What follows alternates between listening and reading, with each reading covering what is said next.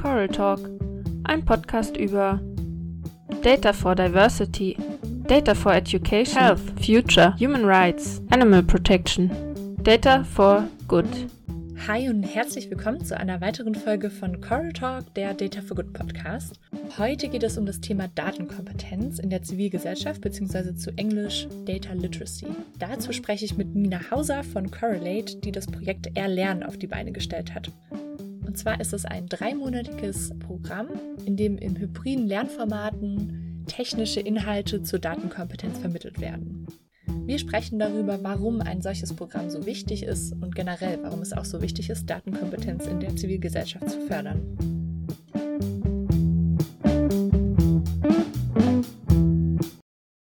Hi Nina, schön, dass du heute da bist. Hallo Jasmin, hallo liebe Coral Talk Hörerinnen, schön, dass ich da sein darf. Nina, steigen wir direkt ein. Du arbeitest bei Correlate. Kannst du uns mal erzählen, was genau du dort machst und auch generell, wer du eigentlich so bist? Ja, gerne. Ich bin Nina, Nina Hauser. Ich arbeite als Head of Data Literacy bei Correlate, kümmere mich also um alles, was den Rahmen Bildung im Bereich Daten umfasst. Wir arbeiten im Moment in dem Bereich vorwiegend mit Non-Profit-Organisationen zusammen, haben verschiedene Formate, ähm, zum Beispiel Webinare und Workshops. Und das größte Projekt ist jetzt gerade ein großer zwölfwöchiger Kurs, in dem man lernen kann, wie man selber Daten analysiert. Super, vielen Dank. Dann sprechen wir doch heute mal über dieses Projekt. Ihr nennt es ja Erlernen. Ähm, und das wollen wir heute ein bisschen dazu nutzen, um auch ein bisschen über das Thema Data Literacy mit dir zu sprechen. Und zwar spezifisch, wie es ja bei Correlate macht, in der Zivilgesellschaft. Kannst du uns dann erstmal einen kurzen Überblick über dieses Projekt geben, über das wir heute sprechen?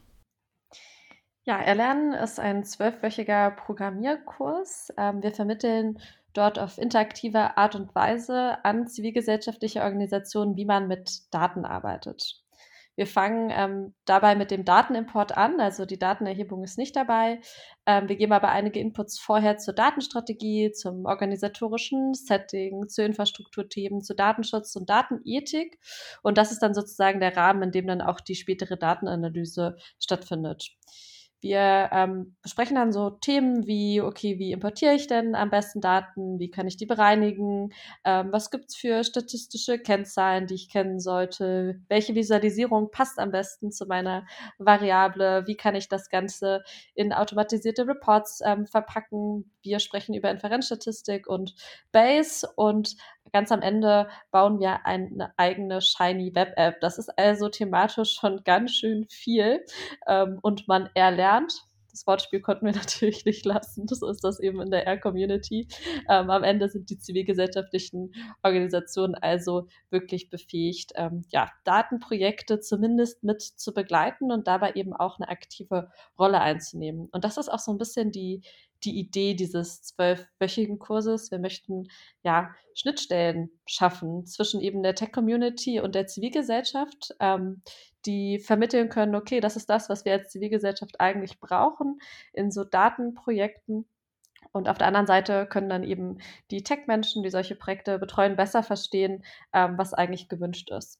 Kannst du noch einmal erklären, Nina, was genau R ist? Ja, R ist eine statistische Programmiersprache, die sich vor allem in den Sozialwissenschaften und den Wirtschaftswissenschaften großer Beliebtheit erfreut. Das Schöne an R ist, R ist eine Programmiersprache, die mit tatsächlich wahnsinnig vielen Frameworks daherkommt. Die Idee von R ist, dass es gibt eben eine sehr, sehr große Community, die in, in R programmiert und die stellt eben für diese Community selbst ähm, Funktionspakete, also Pakete mit verschiedenen technischen Funktionalitäten zur Verfügung, die man einfach nutzen kann. Das ist also alles Open Source. Und warum haben wir uns eigentlich für R entschieden?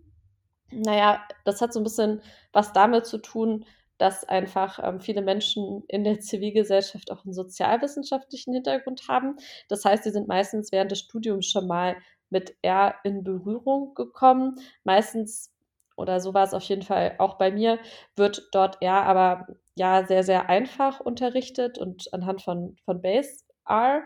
Und wir erweitern das Ganze jetzt so ein bisschen um die aktuelle Praxis. Dann sprechen wir doch erstmal etwas gemeiner über das Thema Data Literacy, das du ja mit deinem Projekt adressierst. Kannst du uns mal erklären, worum es sich dabei handelt?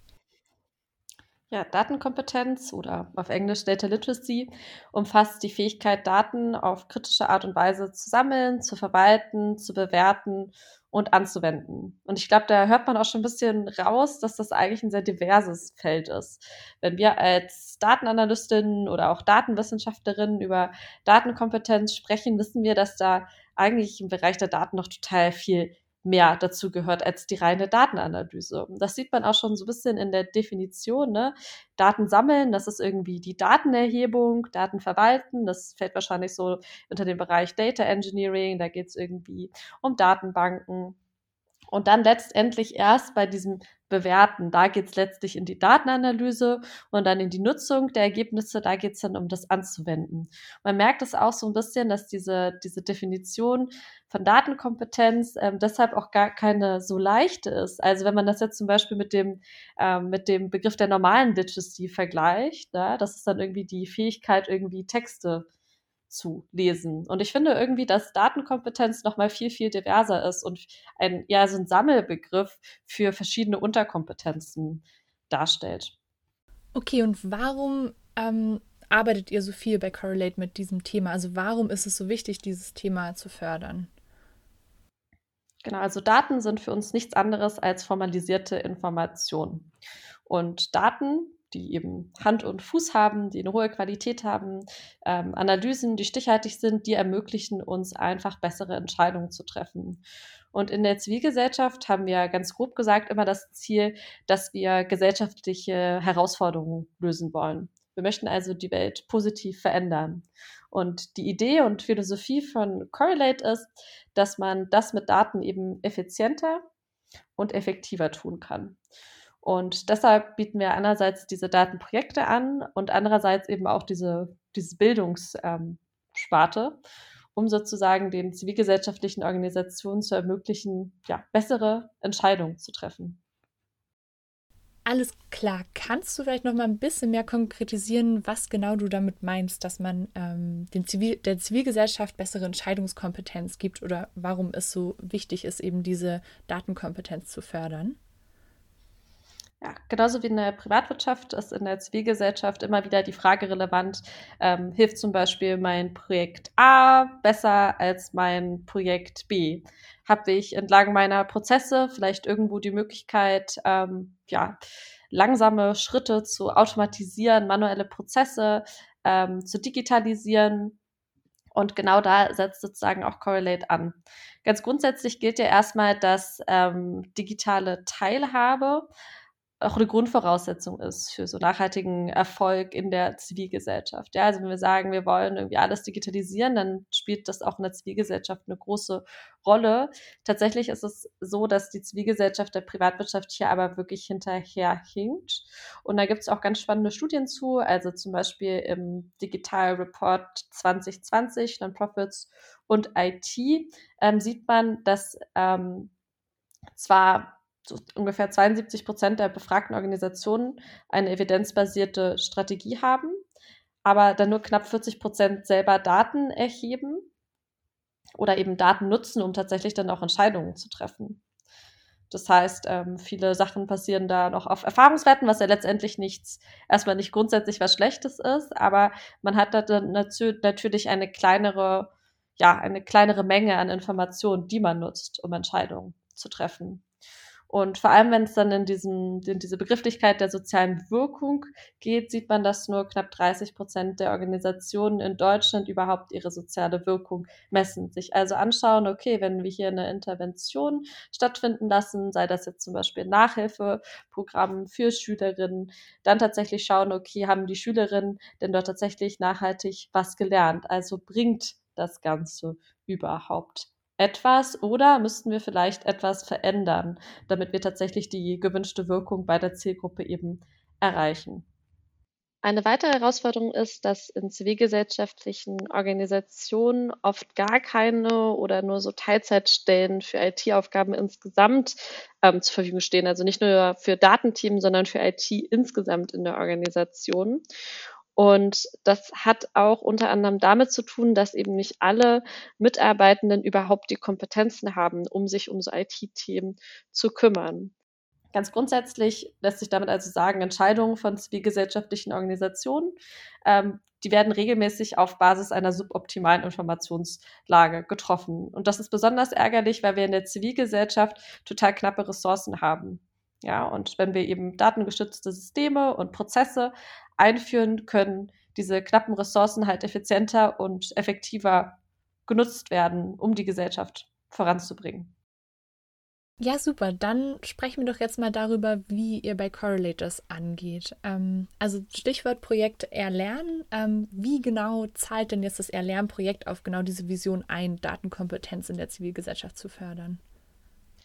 Ja, das, äh, das Erlernen-Bildungsprojekt ist, wie gesagt, ein zwölfwöchiger Programmierkurs. Ähm, wenn man sich da so ein bisschen wieder die Definition vom Stifterverband, über die wir vorhin schon gesprochen haben, anschaut, dann gibt es ähm, da so eine Art Data Literacy Framework. Ich kann das mal kurz umreißen. Ähm, und zwar geht es ja einerseits darum, erstmal in zivilgesellschaftlichen Organisationen eine positive Datenkultur überhaupt zu etablieren. In der Regel macht man das, indem man so zum Beispiel Leuchtturmprojekte identifiziert, Data Use Cases sagen wir dazu oft auch, ähm, dass man ja sich anschaut, okay, wie kann, wir können im Rahmen sozusagen von Datenschutz und Datenethik solche Projekte Wirkung entfalten und dann eben eigene Datenanalysen befähigt im Rahmen der zivilgesellschaftlichen Organisation, ähm, die dann eben selber schaffen, diese Daten zu interpretieren und sie auch zu nutzen und auf Basis dieser Daten eben Entscheidungen zu treffen.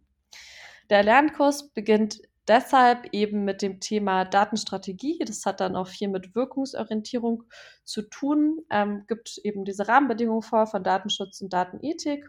Und dann befähigt er die Teilnehmerinnen eben selbst, Daten zu importieren aus verschiedenen Quellen, diese zu bereinigen und dann eben auf Basis dieses Datensatzes statistische Kennzahlen zu berechnen, Visualisierungen anzufertigen, ja, einiges an, an kausalen Zusammenhängen schon ansatzweise zu erforschen. Wir kommen nicht ganz zum Nachweis der Kausalität. Das ist ein sehr komplexes Thema, aber wir können zumindest schon mal, würde ich von plausibilisierten Wirkungen dann sprechen, wenn all die Analysen gemacht wurden, die wir dort vorstellen.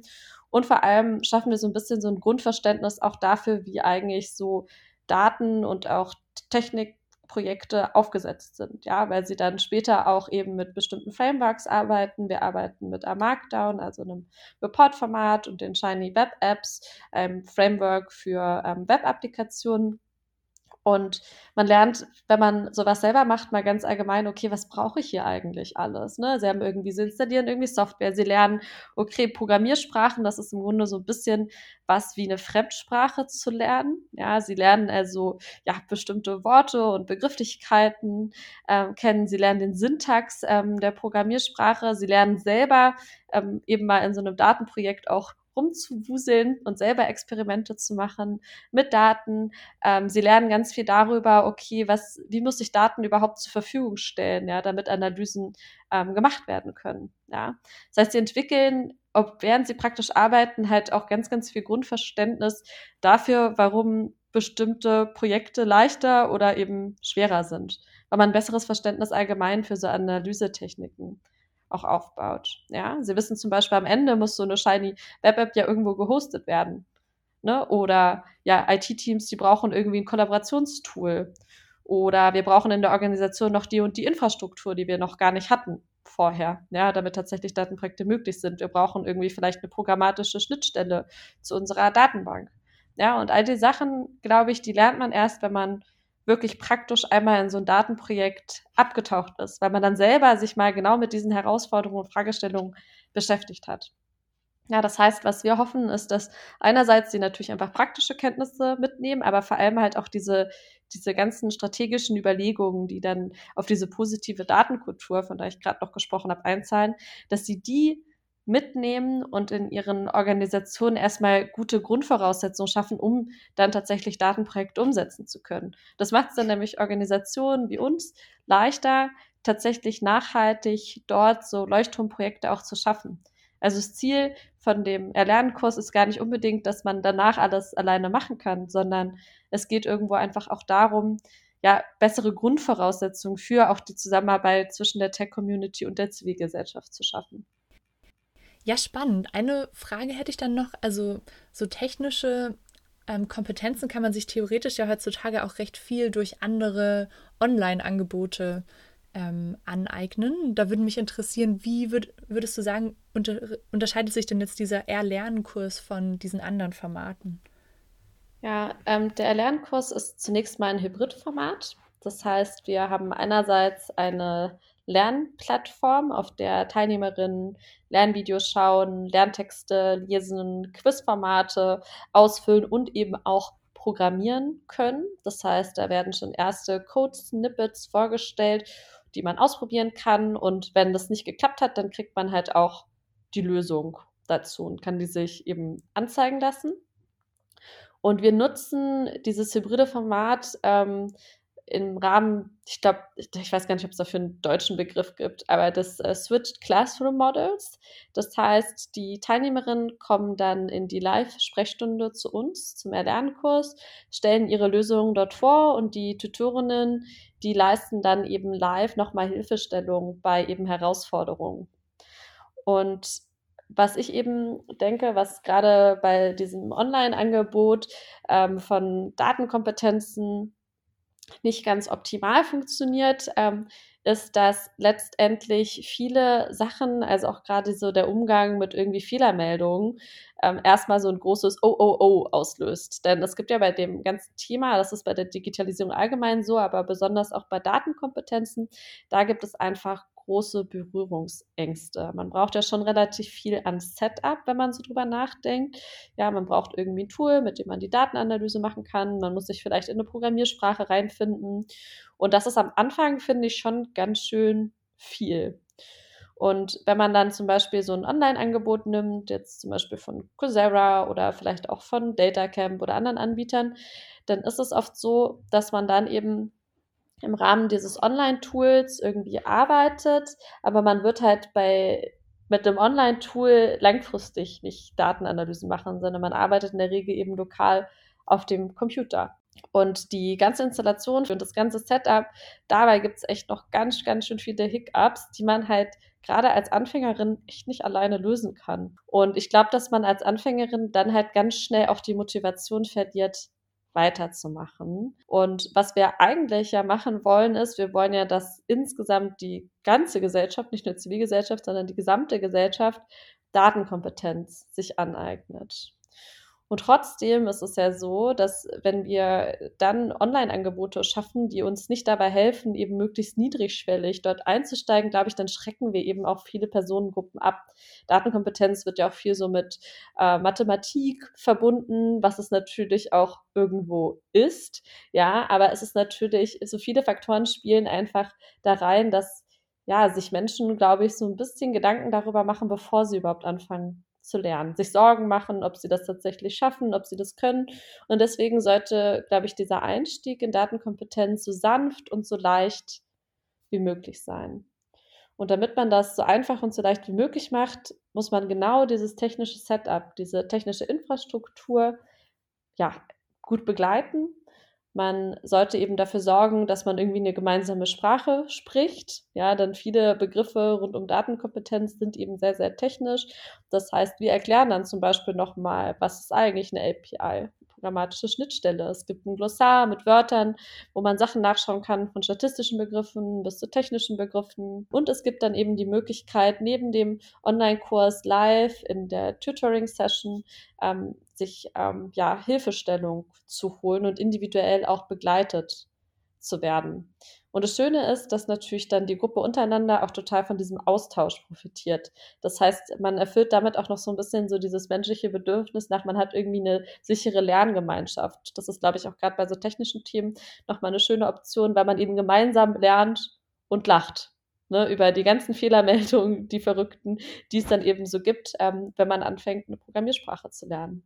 Und ich glaube, das ist so dieser wertschätzende und vertrauensvolle Rahmen mit eben diesen sehr leichten Einstiegsbedingungen einfach dafür auch sorgt, dass eben die Abbruchquoten niedriger sind als jetzt in vergleichbaren MOOC-Formaten.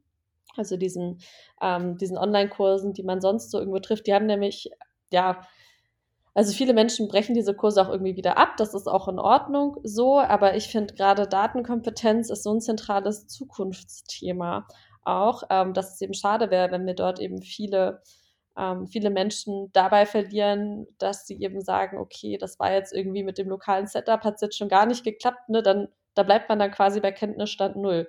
Da hat man sich vielleicht so ein bisschen Datenstrategie oder so kennengelernt, aber wenn man dann dann leider nicht schafft, sich die passende Software zu installieren, dann ja, dann sieht man wahrscheinlich das Potenzial nicht ähm, von Datenanalyse langfristig, weil man es eben selbst nicht ähm, probieren kann. Und wer profitiert jetzt von diesem Projekt? Also wer kann da teilnehmen und erlernen?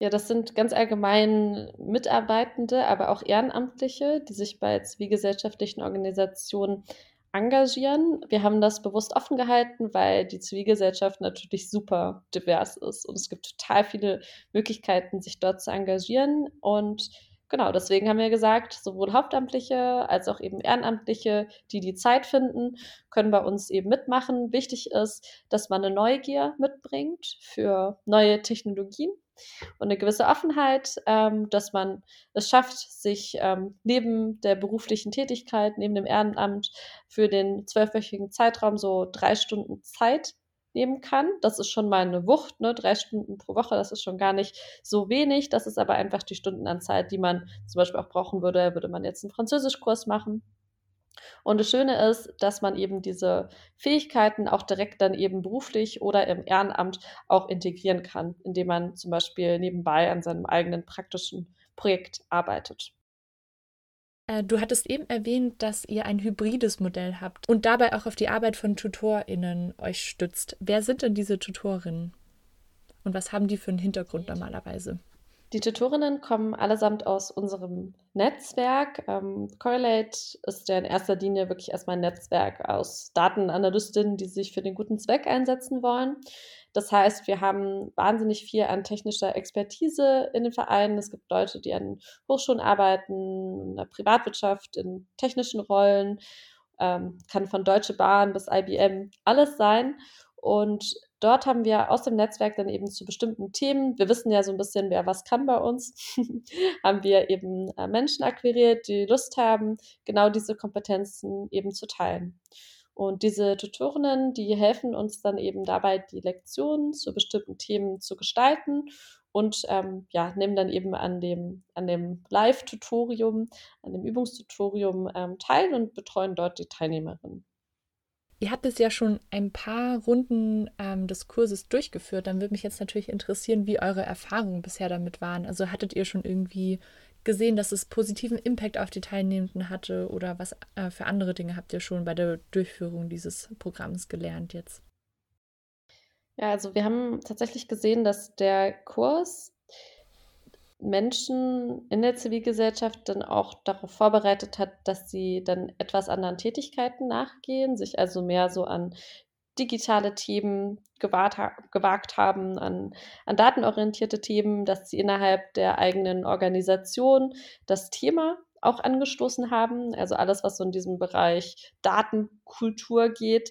Ähm, wir haben aber auch gesehen, dass wir natürlich mit dem Kurs nicht alle Herausforderungen lösen können. Ne? Es gab auch Teilnehmerinnen, die haben dann in ihrer Organisation nicht die Freiheit gehabt, ähm, dieses Thema neu anzustoßen, aber ähm, es sind dann eben so gewisse Denkprozesse gestartet. Und das sehe ich dann immer relativ gerne, wo man dann so überlegt, okay, wo kann man denn, ja, wenn wir jetzt nicht schaffen, die gesamte Organisationskultur irgendwie zu ändern, das ist ja schon auch ein großes Thema, ja, wo kann man dann vielleicht im Kleinen mit eigenen, eigenen Datenprojekten so kleine, easy, quick Wins machen. Das finde ich total schön. Ähm, was auch total schön ist, wenn da aus diesem Kurs Datenprojekte draus resultieren. Also ähm, wir haben dann zum Beispiel Anschlussprojekte dann auch gemacht mit unserem eher praktischen orientierten Tätigkeitsfeld. Das ist natürlich schön. Das heißt, es gab Inspiration dafür, was man eben mit Daten ähm, machen kann. Und genau, so sind dann eben diese, diese Datenkompetenzen auf ganz ähm, vielfältige Art und Weise zurück in die zivilgesellschaftlichen Organisationen geflossen. Und mit vielen von den Teilnehmerinnen haben wir auch ziemlich langfristig Kontakt und arbeiten mit denen jetzt auch schon über einen sehr langen Zeitraum zusammen. Also der erste Erlernkurs fand ja im September 2021 statt und es gibt immer noch mehrere Teilnehmerinnen, zu denen wir jetzt noch sehr, sehr aktiv und rege Kontakt haben, wo wir zum Beispiel auch die eine Organisation ähm, begleiten im Rahmen ihrer Datenstrategie und das sind einfach sehr, sehr langfristige und schöne Prozesse, die dieser Kurs eben mit unterstützt. Ja, das klingt wirklich super. Dann vielen Dank, Nina, dass du heute hier warst, um uns über das Projekt zu erzählen. Gerne. Und ich hoffe, dass ich vielleicht die eine oder andere Coral Talk Hörerin dann nochmal im Erlernkurs wieder treffen kann. Das war Coral Talk, ein Data for Good Podcast. Dir hat's gefallen? Dann lass es uns wissen auf Instagram unter @coraltalk oder bei Facebook und Twitter unter @correlate. Abonniere uns auch gerne auf der Podcast-App deiner Wahl oder lass uns eine Bewertung bei iTunes da. Redaktionsteam Jasmin Klassen, Lisa Görke, Camille Kundas und Theresa Kriecherbauer. Der eingespielte Jingle ist Hey Mercy von Piers Murphy. Bis zum nächsten Mal.